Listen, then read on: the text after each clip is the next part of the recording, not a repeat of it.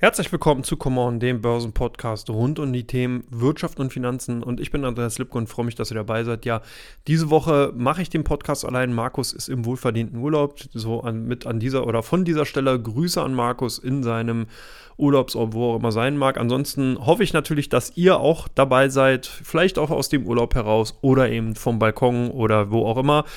Die Börsenwoche war verkürzt, hat aber trotzdem viel zu bieten gehabt. Wir hatten natürlich in der vergangenen Woche Karfreitag, da fiel dementsprechend dieser Börsenpodcast ja auch aus. Aber am Montag war ja Ostermontag und zumindest die europäischen oder die meisten europäischen Börsenplätze waren geschlossen. In den USA wurde fleißig gehandelt, aber die Auswirkungen zeigten sich natürlich dann auch erst am Dienstag hier entsprechend an den europäischen Börsenplätzen. Und maßgeblich für die Entwicklung waren natürlich die weiterhin geopolitischen Themen wie Ukraine, Inflationsdynamik, Notenbankpolitiken und so weiter und so weiter. Aber daneben ist auch ein Thema immer weiter in den Fokus gerückt und zwar die Berichtssaison in den USA die ja mit den Bankenwerten kurz vor Ostern begonnen hat, dann eben nach Ostern sich so ein bisschen weiterentwickelt hat. Es kamen eben immer mehr Finanzinstitute hinzu, die durchaus überzeugen konnten, weil natürlich die Messlatte auch von vielen Analysten relativ weit unten angesetzt worden sind, aber eben einige Banken wie Wells Fargo konnten selbst da nicht rüberspringen und haben dann zumindest mal eher mit vor allen Dingen dem Ausblick dann auch enttäuscht, beziehungsweise ist dann hier doch der ein oder andere negative Beigeschmack hochgekommen, als man sich die Zahlen genauer angesehen hatte. Aber jetzt ist natürlich wesentlich wichtiger, was hält denn die Berichtssaison für die Weiterentwicklung der Märkte noch bereit? Was kann erwartet werden? Und wenn man halt sich zum Beispiel mal die Entwicklung der letzten Tage ansieht, dann sieht man schon, dass wir auf jeden Fall damit rechnen können und auch werden, dass es ein sehr, sehr ambivalentes Umfeld wird. Wir haben unter anderem die Zahlen von ähm, Tesla und Netflix gehabt aus dem Technologiesektor und da konnte man schon sehr gut sehen, wie weit doch hier die Drift ist, wie stark im Endeffekt hier so einzelne Sektoren performen und natürlich auch durch Sondereffekte klar ähm, ja, beeindruckt oder beziehungsweise dann natürlich auch unter Sondereffekten einfach den Einfluss ausüben und äh, demzufolge dann natürlich auch die Gewinne darunter leiden. Wir haben insbesondere gerade bei den Technologiewerten gesehen, dass hier der Basiseffekt aus den letzten Jahren 2021 jetzt sich auch in 2022 natürlich gerade zeigt. Viele Analysten haben ihre Prognosen aus den Covid-Jahren nach oben weiter angehoben, beziehungsweise hatten die einfach fortgeschrieben, vielleicht jetzt nicht unbedingt linear, aber trotzdem hat man natürlich durch zwei doch sehr gute Geschäftsjahre in vielen Technologiesektoren einfach auch gedacht, dass 2022 vielleicht entsprechend positiv verlaufen wird. Aber das war nicht der Fall und da kann man eben auch ähm, dann zum Beispiel auch die Zahlen von Netflix sehen, die äh, das eigentlich auch ganz gut äh, widerspiegeln. Man hatte also hier nicht 2,5 Millionen Neuabonnenten eben berichten können, sondern eben sogar einen Rückgang um 200.000 Abonnenten. Und das ist natürlich auch so eine Sache, wo auf der einen Seite Analysten dann schon negativ überrascht sind und sich natürlich dann auch fragen, okay, ist das jetzt ein Trend, der tatsächlich so bleibt? Das heißt, springen vielleicht viele Kunden derzeit dann von Netflix ab, weil sie eben zum, nicht mehr die Zeit haben, wie jetzt in den letzten Jahren hier dann entsprechende Folgen und Filme zu sehen oder ist die Qualität bei Netflix auch insgesamt schlechter geworden, sodass vielleicht hier auch die Kunden äh, ganz andere Ansprüche haben und demzufolge nicht mehr auf den Service zurückgreifen oder ist vor allen Dingen auch natürlich die Konkurrenz groß geworden. Wir haben Roku, wir haben Amazon, Apple, äh, Walt Disney mit vielen, vielen äh, neuen Streaming-Dienstleistungen, die natürlich dann um die Gunst der Kunden bzw. Zuschauer buhlen und die einfach dann natürlich Netflix als Platzhirschen hier auch die ähm, ja, das Leben schwer gemacht haben. Aber dazu eigentlich im Teil 2 dann auch mehr. Da kommt nämlich auch nochmal eine direkte Frage zu. Äh, wir haben aber auch andere Sektoren, die natürlich den gleichen Effekt dann auch haben, wie zum Beispiel die Softwarebranche, die davon profitiert hat, dass die Digitalisierung, dass das dezentrale Arbeiten in 2020, 2021 eben noch weiterhin sehr stark natürlich nach vorne getrieben worden ist. Viele kleine mittelständische Unternehmen haben hier den, die Notwendigkeit für sich erkannt, einfach auch in die Digitalisierung zu gehen und dann natürlich auch Dienstleistungen aus dem Cloud-Bereich, aus äh, bestimmten Softwareanwendungen heraus für sich dann eben auch genutzt, haben die Anschaffung getätigt. Man hat es bei äh, zum Beispiel Adobe und so gesehen bei diesen Unternehmen, dass hier gerade eben im Bereich der Softwareanwendung eben eine sehr, sehr große Nachfrage nach diesen Produkten einfach gegeben war. Und die lässt jetzt halt sukzessive nach. Und genau das ist momentan ein Punkt, der sich jetzt in dieser Berichtssaison ganz klar zeigen wird. Es ist sozusagen Lackmustest. Man wird sehen, welche Branchen haben tatsächlich das Potenzial, weiterhin gut performen zu können. Oder was noch viel wichtiger ist, welche Branchen werden denn jetzt wieder performen? Da kommt nämlich auch nochmal eine interessante Frage zu hier in Teil 1 äh, zu dem Aspekt, in welchen Branchen man überhaupt noch investieren kann. Ansonsten ist es natürlich so, alle hochgehypten ähm, Branchen, wie jetzt zum Beispiel der Onlinehandel, Online-Payment, ähm, ja, Digitalisierungsdienstleister, die werden es doch relativ schwierig haben oder schwer haben, hier weiter überzeugen zu können. Und demzufolge erwarte ich auch hier, dass wir in den kommenden Wochen noch, noch einige negative Überraschungen sehen. Ich kann mir auch vorstellen, dass allein im Halbleiterbereich nicht unbedingt alles Gold ist, was glänzt, dass also auch hier Unternehmen sicherlich nicht überzeugen können. Hier werden zwei Aspekte eine Rolle spielen. Zum einen natürlich die Erwartungshaltung der Marktteilnehmer, als auch natürlich die einzelnen ja, Teilbereiche, die einzelnen äh, Semiconductor-Hersteller, die ja nicht alle das gleiche herstellen, sondern natürlich viele verschiedene Mikrochips, die in, entsprechend dann natürlich auch in Anwendung finden. Es wird auch eine ganz, ganz wichtige Frage bleiben, wie stark hier die Lieferkettenstörungen eben eingeschlagen haben, ob vielleicht die Produktion schon vorhanden war und auch die Produktionskapazitäten, aber entsprechend die Chips nicht verschickt werden konnten. Hier also auch nochmal Stichwort Shanghai und Zero Covid Policy aus China. Also ein, auch nochmal ganz, ganz wichtiger Aspekt. Und dann natürlich auch ganz wichtig, wie stark spielen denn die gestiegenen Rohstoffpreise eine Rolle bei vielen Unternehmen, gerade aus der Old Economy im Logistikbereich.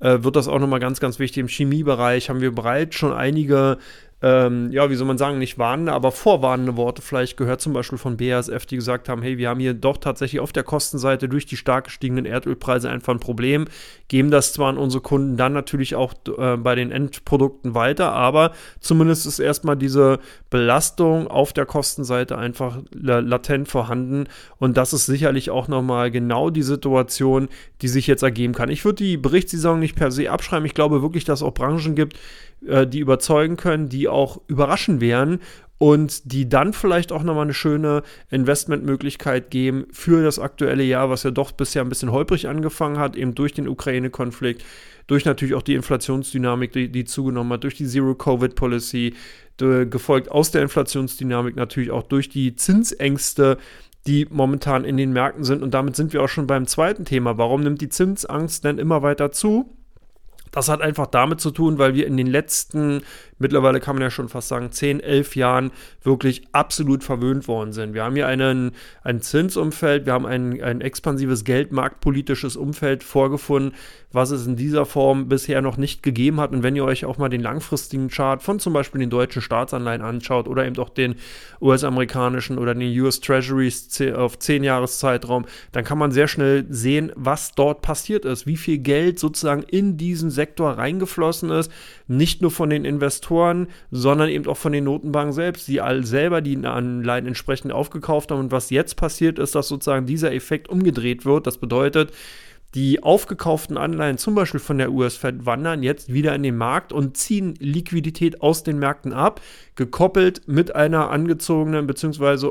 mit einer Zinswende. Das heißt, die Zinsen ziehen an, plus Liquiditätsentzug von den Märkten sorgt natürlich dafür, dass man hier einfach einen Druck auf die anderen Anlageklassen entsprechend sieht. Gelder werden abgenommen, neu allokiert das spielen alles Faktoren, die dann natürlich auch in gewisser Weise ganz klar bei der Performance von den einzelnen Aktien zu erkennen sind und einfach für den entsprechenden Druck sorgen. Und deswegen ist die Zinsangst im Endeffekt auch da, weil wir hier jetzt einen Aspekt haben, der nochmal ganz maßgeblich eben auch diese Angst vor sich hertreibt, das ist eben die Inflationsdynamik. Niemand kann sagen, wie weit die Inflation noch ansteigen wird, wie stark vor allen Dingen hier der Druck dann vielleicht auch von der Lohnseite kommen wird, weil natürlich nachvollziehbar ist, die sogenannte Lohnpreisspirale wird ja losgetreten durch erstmal angestiegene Rohstoffpreise, die dann dazu führen, dass im Endeffekt auch die Verbraucherpreise steigen. Wenn die steigen, geht natürlich der Arbeitnehmer zu seinem Chef bzw. zu seinem Arbeitgeber und sagt, hey, ich brauche mehr Geld. Das macht er nicht unbedingt in, äh, persönlich, sondern meistens dann natürlich über die Gewerkschaften.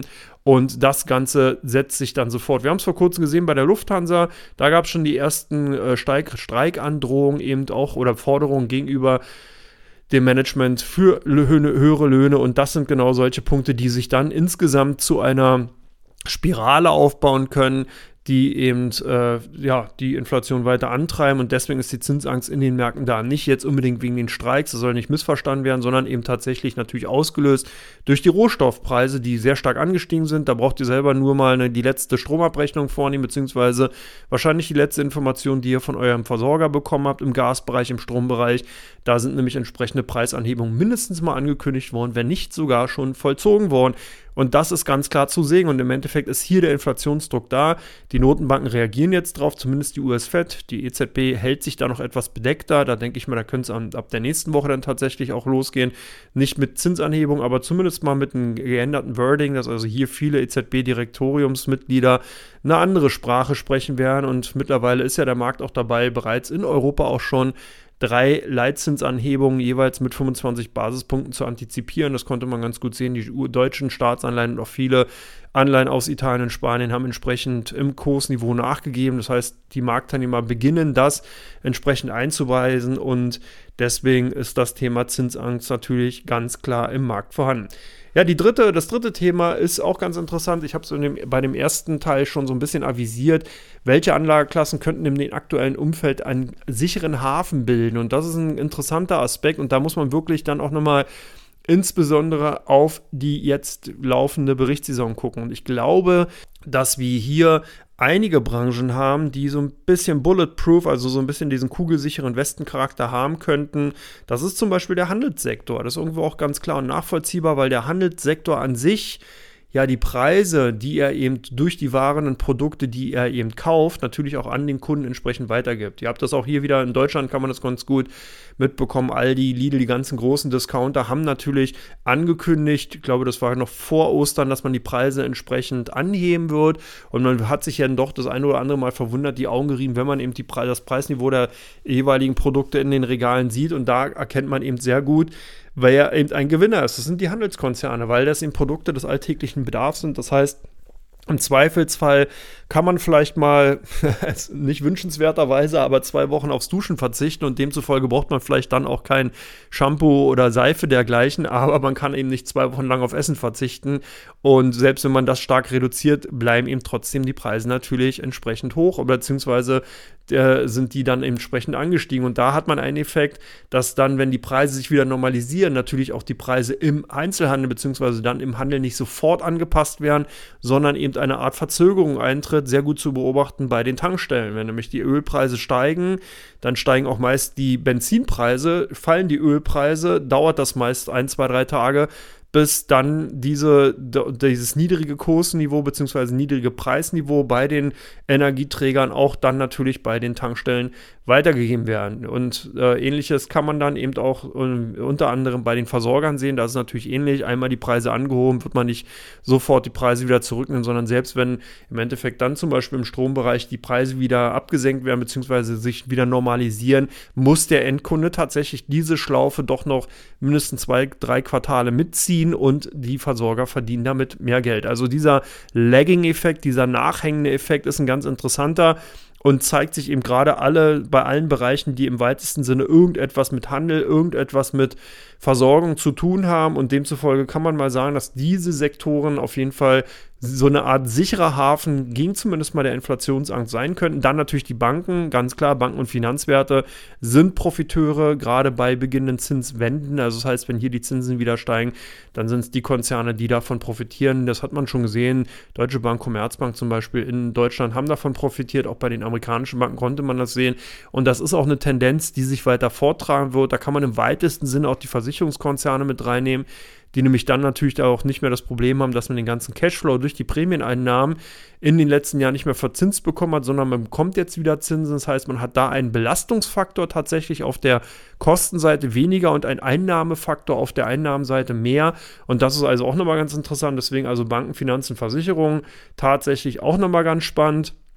Und ähm, das Ganze kann man dann natürlich auch weiter vorziehen, dass man dann sagt, welche, welche Branchen haben denn in den letzten beiden Jahren besonders gelitten? Und da ist man dann eben auch in einen äh, interessanten Bereich, und zwar natürlich der ganze Tourismusbereich. Und der ist sehr weit gefasst. Da kann man anfangen bei Hotelbetreibern, geht bis über zu ganzen Reisekonzernen, Reiseplattformen und natürlich auch zu den Luftfahrtgesellschaften. Und die könnten perspektivisch tatsächlich jetzt zur Mitte bzw. Ende des Jahres ebenfalls interessant wären.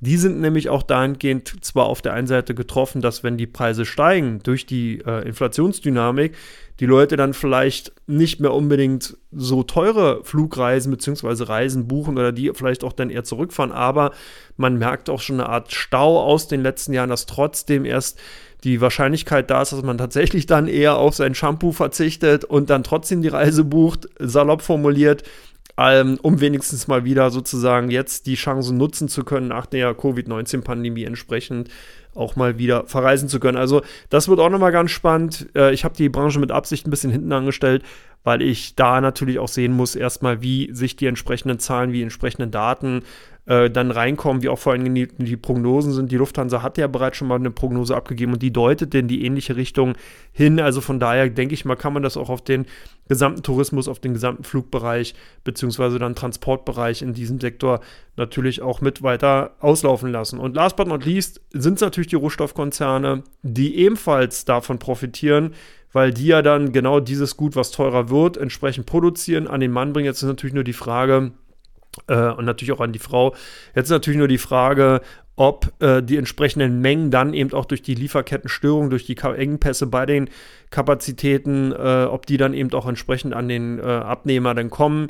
Das muss sich eben auch im, dann zeigen, aber zumindest kann man mal sagen, dadurch, dass das Kohl oder das Preisniveau bei vielen Rohstoffen einfach so hoch war, sind das klassische Profiteure im weitesten Sinne und können auch so ein bisschen als quasi sicherer Hafen äh, angesehen werden. Ich habe nachher in Teil 3 hier auch nochmal einen Wert mit, da sieht man das auch ganz gut, äh, was ich damit meine. Also von daher haben wir hier, denke ich mal, eine ganz gute Übersicht. Das ist also der Handel, es sind die Banken und Versicherungen, Finanzwerte, es sind die Werte, die eben durch Covid-19 hart getroffen worden sind, Hotellerie, Tourismusbereich und Luftfahrtgesellschaften und natürlich die Rohstoffkonzerne. Und hier natürlich auch nur auf die großen Konzerne, auf die großen Rohstoffkonzerne setzen, nicht auf irgendwelche kleinen Newsletter gepushten Werte, sondern wirklich auf die, die solide, die groß sind, die einfach fest im Sattel, fest im Saft sind und dahingehend einfach auch dann entsprechend ähm, die Renditen in die Depots bringen können. So, und damit bin ich schon durch mit Teil 1 und komme gleich zu Teil 2, nämlich zu euren Fragen, die ihr uns hier reingegeben habt, beziehungsweise die ich heute hier beantworten werde. Und ich freue mich drauf. Bis gleich.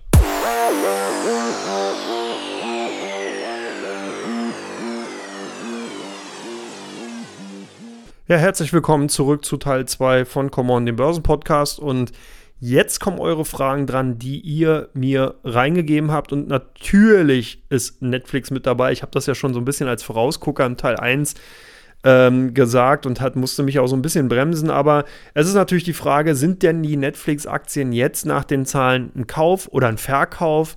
Wie kann man die Zahlen einordnen? Die haben so ein bisschen, habe ich schon gesagt, was so das Problem insgesamt war, was viele Analysten und Marktteilnehmer bei den Zahlen von Netflix gesehen haben. Und zwar natürlich die zurückgehenden Abonnentenzahlen und kein Wachstum mehr. Aber man muss das auch, denke ich mal, in Relation dazu setzen, was denn in den letzten beiden Jahren passiert ist. Wir hatten hier sehr, sehr viele Überraschungen auf der Upside. Das heißt, Oftmals waren hier die Erwartungen einfach zu niedrig gesteckt gewesen. Der Konzern hat hier dann mehr Abonnenten sogar noch gewinnen können, als viele Analysten erwartet hatten. Und diese Erwartungshaltung hat sich dann tatsächlich auch noch jetzt bis in das erste Quartal mit reingepflanzt. Ich hatte mich auch so ein bisschen gewundert. Es wäre wirklich merkwürdig gewesen, wenn diese starke Dynamik einfach weiterhin vorhanden gewesen wäre. Nun will ich es nicht gut sprechen. Ich meine, der Markt hat recht. Minus 36 Prozent nach den Zahlen ist eine ganz klare Ansage und ich denke auch ein wirkliches Abwatschen.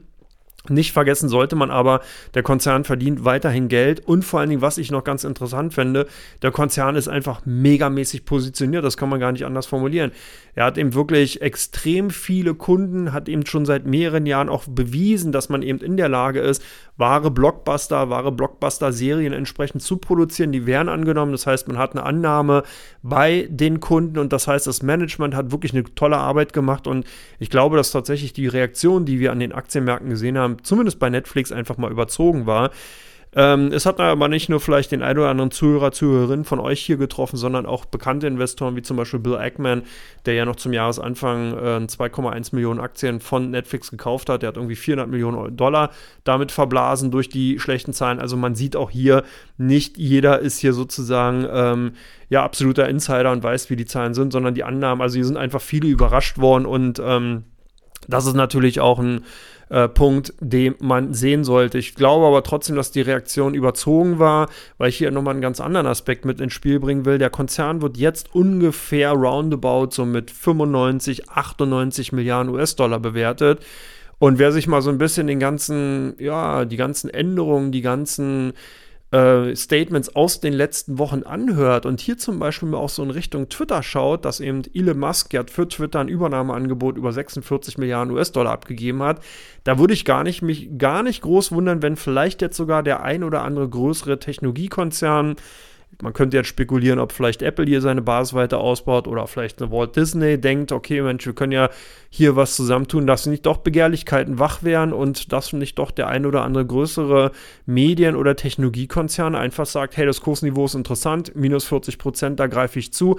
Wir hatten so einen Fall nämlich schon mal, wenn ihr euch die Aktien von Activision Blizzard anseht, als die nämlich auch so stark unter Druck gekommen sind und auch entsprechend, ich glaube, das waren auch so 30, 40 Prozent an Kurswert verloren hatten, da trat dann auf einmal Microsoft auf die Agenda und hat dann eben ein Übernahmeangebot unterbreitet. Ich will keine wilden Gerüchte streuen, aber ich würde zumindest mal diesen Aspekt nicht von der Hand weisen. Ich kann mir tatsächlich vorstellen, dass hier jetzt vielleicht Fakten geschaffen werden könnten, und dass dann dahingehend ähm, ja die eine oder andere Begehrlichkeit einfach da ist. Der Konzern ist nach wie vor gut aufgestellt, der Konzern hat eine Gewinndynamik, der Konzern hat gezeigt, dass man im Medienbereich einfach äh, versteht, wie die Zahlen bzw. welche Produzenten, welche Videoformate oder welche Form Filmformate produziert werden müssen. Und vor allen Dingen hat man hier natürlich auch noch ein Problem, was nicht nur Netflix hat, was in der letzten Zeit so ein bisschen verhohnepiepelt wurde, aber was natürlich klar und auch vorhanden ist, es hat nicht nur Netflix, es haben auch viele andere Konzerne, auch Premiere zum Beispiel hat er lange, lange Zeit damit ganz massiv Probleme gehabt und zwar mit den geteilten Konten. Das heißt, jemand äh, nimmt einen Netflix-Account und, weiß nicht, sechs, sieben andere Leute können entsprechend das dann nutzen. Und dafür gibt es eben noch kein Patentrezept, dass man hier eben äh, dann genau diese Nutzung entsprechend unterbindet und damit dann, ähm, ja, eigentlich dann sechs oder sieben potenzielle Kunden verliert, weil die ja dann unter dem Account von dem einen User schauen. Das ist ein ganz, ganz äh, krasses Problem, was wirklich vorhanden ist. Nun kann man natürlich auch sagen, klar könnte sich Netflix da so ein bisschen hinter versteckt haben, aber das ist auf jeden Fall ein mega Gewinnhebel. Wenn nämlich hier zum Beispiel durch den Einsatz von Blockchain-Technologie oder anderen Möglichkeiten eben wirklich diese dieses, äh, ja, wie soll man sagen, diese Hintertür geschlossen werden sollte, dann ist natürlich hier ein enormer Gewinnhebel, weil ich mir nicht vorstellen kann, dass natürlich dann sofort diese ganzen User entsprechend weg sind, zumal die ja auch nicht tatsächlich als Kunden gebucht werden, sondern das sind ja nur Mehrgucker. Also das heißt, vielleicht hat dann eben der eine oder andere doch die Möglichkeit, äh, oder will dann auch entsprechend diesen Service nutzen. Das würde ich nicht von der Hand äh, weisen. Also von daher denke ich mal, Netflix nach den Zahlen auf jeden Fall interessant auf dem aktuellen Niveau aus meiner Sicht heraus auch nicht zu teuer bewertet. Und äh, ich würde die Aktien zumindest mal nicht verkaufen, wenn man sie jetzt dennoch hat, sondern tatsächlich darauf setzen, dass der ein oder andere Aspekt, den ich hier jetzt gerade erwähnt hatte, tatsächlich zum Tragen kommt und sich die Aktien dann eben auch wieder erholen können. Die zweite Frage bezieht sich auf Snap nach den Zahlen oder was soll man mit den Zahlen tun besser? Ja, das ist eine schöne Frage. Snap ist vielleicht nicht so vielen Hörern bekannt, ist aber so eine Art äh, ja, WhatsApp für äh, die User unter 20 oder um die 20 und ähm, ist lange Zeit ja gerade eben bei diesen Kundengruppen sehr stark eben auch genutzt worden. Also man hat eben diesen Messenger-Dienst genutzt, weil man eben doch sehr innovativ auch war, sehr frühzeitig mit Dienstleistungen eben weit vorne war, die es dann erst verzögert bei WhatsApp gab. Man kann eher so Nachrichten entsprechend löschen, Bilder, die man verschickt hat, konnten gelöscht werden. Man hat Filter gehabt, die konnte man kaufen und dann eben anwenden. Also da gab es ganz, ganz viele Gadgets, die eigentlich ganz interessant sind für den Anwender, aber natürlich stellte sich auch immer das Problem dar, wie man hier nachhaltig und wie man hier vor allen Dingen auch langfristig entsprechend dann äh, die Gewinnsteigerung einfach äh, darstellen will, weil natürlich die entsprechende Usergruppe, also die Anwender, dann eben doch sehr, sehr jung sind und vor allen Dingen viele einfach noch andere Messenger-Dienste entsprechend benutzen, wie zum Beispiel WhatsApp oder äh, Signal oder ähm, Telegram oder was da nicht alles gibt und äh, oder von Facebook natürlich auch. Und ähm, das natürlich dann entsprechend äh, ja ein Problem sein könnte. Also dieser ganze Bereich ist sehr, sehr stark umkämpft. Snap wächst zwar weiterhin, konnte eben die ähm, einen Erlösplus von 20 bis 25 Prozent aufweisen, aber eben auch eine Verlangsamung. Da war so ein bisschen der Punkt, wo halt viele auch erstmal die Nase gerümpft haben. Vorher hatte man noch im letzten Jahr einen Umsatz oder einen Zuwachs von 38 Prozent auf 1,06 Milliarden US-Dollar verzeichnen können. Jetzt also in Anführungsstrichen nur noch eben von 20 auf 25 Prozent oder ja, von ähm, äh, zwischen 20 und 25 Prozent und ähm, das ist natürlich auch genau der Effekt, den ich auch bei Teil 1 schon kurz angesprochen hatte, dass wir hier natürlich den sogenannten Basiseffekt sehen. Gerade in der Coronavirus-Pandemie-Zeit haben natürlich viele auf die Messenger-Dienste zurückgegriffen, um zu kommunizieren. Man durfte sich halt oder konnte sich ja nicht mehr treffen. Demzufolge sind eben natürlich die Dienstleistungen da angesprungen. Snap wurde vermehrt benutzt und äh, davon hat der Konzern insgesamt profitiert. Ich bin nicht so ein großer Freund von Snap, das hört man vielleicht schon so ein bisschen raus, oder von Snapchat. Und von daher denke ich mal, ist dieser Konzern einfach zu groß, um zu sterben und zu klein, um zu leben, um es so vielleicht zu formulieren. Und äh, könnte mir vorstellen, dass es hier tatsächlich noch die ein oder andere negative äh, Entwicklung geben könnte. Auch gerade natürlich jetzt den Kursanstieg in den letzten Jahren, der sehr, sehr krass ausgefallen ist. Da denke ich mal, dass doch eher viele die Gewinne mitnehmen werden. Man merkt also, dass dann hier auch jetzt, sag ich mal, die goldenen Zeiten wirklich vorbei sind und äh, bei Snapchat, ja, da bin ich eher auf der neutralen bis eben eher auf der ja, Halte- bzw. Verkaufsseite zu finden. Die nächste Frage, auch ganz spannend, sind Ölwerte noch interessant? Die Frage wird auch des Öfteren bei meinen anderen Formaten gestellt, zum Beispiel natürlich ähm, bei dem Comdirect Markt Update, beziehungsweise dann eben auch bei Lipgos Coffee Break auf meinem YouTube-Kanal. Da kommt immer wieder mal die Frage rein, äh, ob die Ölwerte jetzt dann noch interessant sind. Und hier muss man halt auch sehen, die sind eigentlich schon immer interessant gewesen und werden es auch weiterhin bleiben. Ölwerte sind natürlich nichts für Anleger, die nach ESG-Kriterien entsprechend anlegen, also die dann natürlich oder auf nachhaltige Energiegewinnung, sondern eher Werte, die natürlich dann interessant interessant sind, wenn man hier auf Cashflow durch Dividendenzahlung eben ähm, äh, abzielt und ähm, dann kann man eben auch auf Ölwerte entsprechend setzen. Wichtig bei Ölwerten ist nicht, dass im Endeffekt hier Preispeaks bei den äh, fossilen Brennstoffträgern dann oder Energieträgern eben vorhanden sind, sondern dass sich Preisniveaus ausbilden. Das heißt, je länger Brent Crude oder WTI, die beiden Rohölsorten, über 100 Dollar bleiben, desto mehr verdienen die Konzerne, weil man muss halt hier auch immer sehen, die sitzen ja, das Management sitzt ja nicht am Trigger sozusagen und wartet dann, oh, jetzt ist der Ölpreis hoch, jetzt verkaufen wir unsere komplette Charge, sondern die produzieren ja jeden Tag mehrere 10.000, 100.000 Barrel entsprechend, also die Branche insgesamt, und verkaufen die ja dann immer sukzessive sozusagen in den Markt. Das heißt, je länger sich ein Preisniveau halten kann, desto höher sind natürlich auch die Gewinnmargen. Das konnte man sehr schön sehen bei den Ergebnissen. Ich glaube auch, selbst wenn wir jetzt einen Rückgang zur Normalität sehen, das heißt, dass vielleicht ein 80er, 85er US-Dollar Kursniveau bei den beiden Rohölsorten dann rausspringen könnte, bleiben diese beiden oder bleiben die Konzerne insgesamt interessant weil man selbst auf diesem Niveau einfach noch sehr viel Geld verdient. Vor allem, was ich auch noch ganz interessant finde, viele von den Ölkonzernen, und da will ich auch mal so ein bisschen die Lanze für brechen, weil ich höre schon die ersten schreien, äh, warum spricht der Lipko über Ölkonzerne, die machen die Umwelt kaputt. Das ist auch alles richtig, aber die sind auch insgesamt gerade dabei, sich zu wandeln. Das heißt, beste Beispiel Total SA, Total Energies sind eben weg von dem, Ener von dem Erdöl, von der Erdölförderung und hin zu erneuerbaren Energien. Das heißt, diese Konzerne nutzen einfach auch das Know-how, das Geld, was man eben verdient hat, um um jetzt eben auch im Bereich der erneuerbaren Energien sich positionieren zu können. Und diese Mischung ist halt interessant. Und jetzt kann man eben auch sagen, was man will. Ich meine, wir alle sind in einer Welt groß geworden, die natürlich purer Luxus ist, gerade im Vergleich zu dritter Weltländer, beziehungsweise auch einfach Zeiten vor dem äh, 20. Jahrhundert. Und da spielt er Plastik, da spielen eben Kunststoffe eine wesentliche Rolle, da spielt eben Medikamente, sind sehr, sehr wesentlich für viele Menschen. Und die werden eben teilweise eben aus den fossilen Brennstoffträgern, Erdöl und Erdgas dann in irgendeiner Form gewonnen, beziehungsweise durch diese Produkte eben dann auch produziert. Und da kann man eben, äh, ja, muss man so ein bisschen auch die Blickrichtung natürlich weg von den Förder, äh, Fördermöglichkeiten ähm, bzw. Fördermaßnahmen hin, dann eben auch natürlich zu dem, wo diese Anwendung stattfindet. Wobei es natürlich auch vollkommen richtig ist, dass hier dann eben natürlich auch der Umweltaspekt eine wesentliche Rolle spielt. Aber da ist der Druck auch auf jeden Fall dann größer geworden in den letzten Jahren. Man ist also hier wesentlich stärker auch dabei, natürlich den Konzernen entsprechend auf die Finger zu schauen. Aber ich will das jetzt nicht gut drehen. Es ist durchaus verständlich, wenn jetzt hier viele sagen, nee, Ölkonzerne möchte ich nicht. Das ist ja auch okay. Aber es gibt halt auch viele, die natürlich sagen, der ESG-Aspekt, der spielt bei meiner Geldanlage eine sekundäre Rolle. Und ich finde find das dahingehend schon interessant, dass die natürlich auch ein entsprechendes Investment Case bilden und was sind denn da die Faktoren und demzufolge bin ich dann, gehe ich dann natürlich auch gerne drauf ein und erkläre das kurz.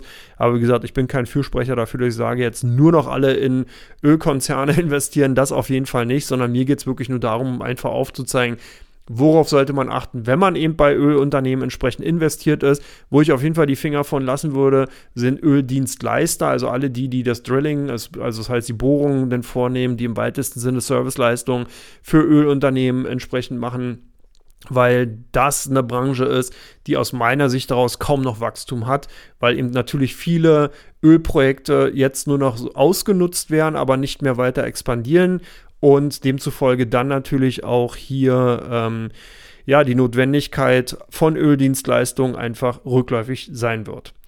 Dann haben wir noch zwei andere Fragen. Die eine Frage bezieht sich darauf, warum reagiert Gold nicht auf die Inflationsentwicklung? Auch eine sehr schöne Frage, auf die ich gerne eingehe. Und ähm, das hat natürlich damit zu tun, weil wir einfach jetzt immer wieder Schockwellen sehen. Das heißt, wir haben immer wieder auf der einen Seite Zahlen, die belegen, dass wir eine Inflationsdynamik in den Märkten haben. Auf der anderen Seite hatten wir aber auch lange Zeit eben Notenbanken, die dagegen argumentiert haben. Und das hat den Investoren das halt so sehr, sehr schlecht oder sehr schwierig gemacht, direkt eben auf dieses Szenario zu reagieren, weil man einfach auf der einen Seite eben davon ausgegangen ist, die Notenbanken natürlich auch geglaubt hat, dass das nur ein temporärer Effekt ist, der sogenannte Transitory, da haben wir an dieser Stelle ja auch des Öfteren drüber gesprochen, Markus und ich. Und äh, da kann man natürlich jetzt sagen, okay, es war ja absehbar, dass es nicht transitory ist, sondern dass hier tatsächlich eben ein Effekt zu sehen ist, der sich langfristig zeigen wird. Aber das ist genau der Punkt. So sind in Börsen mehrere Meinungen, bilden sich dann eben und äh, zu einem Preis und das sieht man halt im Gold. Und ich denke, dass halt auch gerade dieser Punkt eben dann dafür gesorgt hat, dass Gold halt nicht wirklich buchstäblich durch die Decke gegangen ist, sondern eben eher verhalten angestiegen ist, weil immer wieder dieses Tandem zu sehen war. Auf der einen Seite waren eben Fakten da, man hat eine Inflationsbeschleunigung gesehen, auf der anderen Seite haben aber die Notenbanken auch erstmal das dann sozusagen klein geredet, wobei dann natürlich auch später ein ganz wesentlicher Faktor, das konnte man jetzt gerade auch in dieser Woche sehen, dann natürlich auch äh, angefangen, ganz klar darauf zu reagieren. Und wenn die US-Fed natürlich die Zinsen entsprechend anhebt, dann ist das zum einen gegen die weitere Inflationsdynamik förderlich, als auch natürlich Gift für Gold, weil natürlich die höheren Zinsen entsprechend Gold unattraktiver machen, um das mal ganz einfach zu formulieren. Und das ist auch dann ein weiterer Grund dafür, dass Gold jetzt in den letzten Tagen ähm, federn lassen musste und auch nicht so richtig aus dem Knick gekommen ist. Also die Effekte sind ganz klar da und auch nicht wegdiskutierbar. Und ich denke, wenn hier einfach auch eine andere Diskussion, eine andere Argumentation oder ein Wording gewesen wäre, dann hätte Gold davon auch mehr profitiert. Ich denke, jetzt muss man halt sehen, wie natürlich hier die weiteren Inflationsdaten sind, vor allen Dingen wie auch die Auswirkungen der Zinswende in den Märkten sich dann eben auch entsprechend zeigt. Und dann könnte es natürlich für die Goldbullen nochmal interessant werden. Aktuell sehe ich hier keinen größeren Anlass, dafür jetzt größere Goldpositionen aufzubauen. Äh, mittelfristig gehört Gold natürlich in jedes Depot, das muss man ganz klar sagen. Mit einer kleinen äh, Depotbeimischung ist man eigentlich durch Gold physischer Art oder entsprechend natürlich dann durch ETFs auch eigentlich ganz gut positioniert. Aber ich würde jetzt nicht anfangen, massivst umzuschichten, weil ich dahingehend einfach jetzt nicht die Notwendigkeit sehe und vor allen Dingen das insgesamte Kapitalmarktumfeld gegen eine weitere Goldpreissteigung zumindest mal mittelfristig spricht. Kann sich aber in den nächsten Wochen noch zeigen. Also das heißt auch hier auf jeden Fall auf die weitere Preisentwicklung schauen und dann kann man daraus ableiten, ob die Notenbanken weiter reagieren, wie sie reagieren und vor allen Dingen dann eben, ob die Inflation vielleicht doch stärker ansteigt. Das könnte nochmal so ein Impuls für Gold sein, aber momentan stehen eben tatsächlich die Aktionen der Notenbanken dagegen und ich habe es auch schon in Teil 1 gesagt, allein bei der EZB werden jetzt auch drei weitere Zinsanhebungen äh, angenommen. Bei der US-Fed äh, wird ebenfalls eine stärkere äh, Dynamik bei, den, bei der Zinswende gesehen und von daher ist das derzeit nicht wirklich förderlich für Gold. Aber ist es dann förderlich für vielleicht die Kryptowährung als Ankla Anlageklasse im aktuellen Umfeld zu sehen? Sind Kryptowährungen interessant? Ist die letzte Frage für Teil 2, die ihr hier jetzt in dem Podcast äh, mit reingegeben hat. Und hier würde ich vielleicht sagen, Kryptowährungen per se sind interessant. Das heißt, hier ähm, ist es einfach so, dass äh, Bitcoin, Ethereum, die beiden großen Kryptowährungen einfach interessant bleiben. Da geht es eigentlich weniger darum, ähm, um jetzt hier einen Inflationssicherungsaspekt zu sehen oder eine Vermögensaufbewahrung oder Vermögenssicherung. Hier geht es einfach darum, auf, um auf eine Technologie setzen zu können. Und wenn man das verstanden hat, dann hat man für sich aus meiner Sicht heraus auch verstanden, warum Bitcoin und Ethereum gerade eben auch interessant sind für Anleger, weil man eben hier wirklich die Möglichkeit hat, nicht quasi auf ein Geldsurrogat im weitesten Sinne zu setzen, sondern eben wirklich auf eine Technologie. Und vor allen Dingen ist ganz interessant, sich einfach auch mal mit der dahinterliegenden Technologie, der Blockchain-Technologie auseinanderzusetzen. Ich hatte da einen kleinen Exkurs gerade schon in Richtung Netflix auch nochmal gemacht dann versteht man auch, was wirklich daran so interessant ist. Da muss man natürlich auch sehen, die ganzen Diskussionen, die auch sehr populistisch derzeit betrieben werden in Richtung, ob eben der ganze Energieverbrauch entsprechend gerechtfertigt ist, etc. pp. Das ist mit Sicherheit eine andere Kiste, weil hier kann man zum Beispiel auch so natürlich fragen, ist denn im ganzen Cloud-Bereich der ganze Energieaufwand entsprechend notwendig oder würde es nicht einfach notwendig oder ausreichend sein, wenn man seine ganzen Daten lokal auf dem Rechner äh, speichern kann? Aber auch hier nur mal ein äh, kurzes Gegenargument dazu. Äh, ich denke, Kryptowährungen generell sind interessant, bleiben interessant. Das hat mit dem aktuellen Umfeld nichts zu tun. Man muss aber dann auch natürlich wissen, man braucht da wirklich schon ein bisschen stärkere Nerven. Das heißt, wer hier eigentlich ruhig schlafen will, wer eine wirkliche Geldanlage dahingehend betreibt, um eben sagen zu können, ja, ich habe eine quasi kalkulierbare Einnahmequelle durch zum Beispiel Dividendenzahlung oder andere Cashflows, die entsprechend dann zum Beispiel bei Anleihen durch den Zinskupon äh, dann gezahlt werden, der darf natürlich nicht auf Kryptowährung oder sollte nicht auf Kryptowährung setzen. Kryptowährung ist tatsächlich nur geeignet für die Anleger, die sagen, ja, ich habe das im Endeffekt für mich verstanden und inhaliert, was hinter den Kryptowährungen steht, welche Technologie und diesen Einsatz von dieser Technologie in vielen Bereichen, den sehe ich dann per, für mich persönlich schon und setze dann entsprechend auf die Währung, die aus meiner Sicht heraus, aus der persönlich individuellen Anlagesicht heraus, die größtmögliche Chance und natürlich auch eine Rendite entsprechend abwirft. Und dahingehend, denke ich mal, sollte man Kryptowährungen sehen. Bitcoin hat für mich so ein bisschen so eine Indexfunktion, das ist natürlich so dieser die, die Bitcoin-Dominanz in diesem Bereich sorgt einfach dafür, dass gerade auch viele institutionelle Investoren, die sich vielleicht mit der Thematik nicht wirklich im kleinteiligen Bereich auseinandersetzen, sagen, hey, wir wollen dabei sein. Wir setzen halt entsprechend auf Bitcoin und auf Ethereum. Und deswegen habe ich das auch gesagt. Ich würde es für Anfänger auch tendenziell erstmal nur in diese beiden äh, Richtungen äh, weisen, weil eben diese ganzen anderen äh, Cardano, Solana und dies alle so gibt, die sind im Endeffekt sehr speziell. Da sollte man sich auseinandersetzen. Wichtig ist auf jeden Fall nicht auch auf eine Hype-Währung setzen, sondern hier wirklich nur auf zumindest mal die, sag ich mal, vielleicht auf eine Cryptocurrency unter den großen fünf. Da gibt es ganz, ganz viele Übersichtsseiten. Setzt euch mit der Technologie dahinter auseinander und dann ist man zumindest mal, vielleicht nicht von der Renditeseite ganz weit vorne, aber von der Wissensseite her. Und das ist zumindest mal genauso wichtig, wenn nicht sogar noch wichtiger, dass man sein Wissen weiterhin äh, ausbildet, weiterhin expandiert dahingehend. Und deswegen ist es auch ganz gut, immer mal wieder hier zum Beispiel so ein Podcast wie Common zu hören. Und damit bin ich schon durch mit Teil 2 und freue mich auf Teil 3. Da geht es nämlich um die meistgehandelten Aktien bei Comdirect und den meistgesuchtesten Aktien bei OnVista.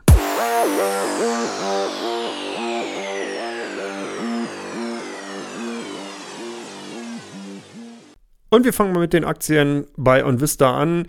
Welche sind da am meisten gesucht gewesen? Und es sind natürlich die Aktien von BioNTech gewesen, die Impfstoffhersteller generell in dieser Woche doch sehr, sehr turbulent unterwegs gewesen. Man hat hier doch große Kursverluste gesehen, dann gab es wieder Schnäppchenjäger, also wieder ein Hin und Her. Und demzufolge haben natürlich ganz, ganz viele Portalbesucher bei OnVista einfach mal geguckt, was steckt denn hinter den Kursschwankungen, warum sind die Aktien mal fest, warum sind sie wieder gefallen und äh, das ist so ein bisschen der Grund. Biontech dann eben auch nochmal mit Zahlen entsprechend der Präsentation und äh, Quartalzahlen und demzufolge haben natürlich hier Anleger dann eben oder beziehungsweise auch Interessierte bei OnVista mal geschaut, was dahinter steht. Der zweite Wert bei OnVista sind die KS, die Kali und Salz. Auch da hatte ich ja gesagt, dass im Teil 3 ein Unternehmen kommen wird, was eigentlich ganz gut auch zu einer Frage aus dem ersten Teil passte Kali und Salz als Düngemittelhersteller einfach momentan ein ganz klarer Profiteur von den Entwicklungen an den Rohstoffmärkten.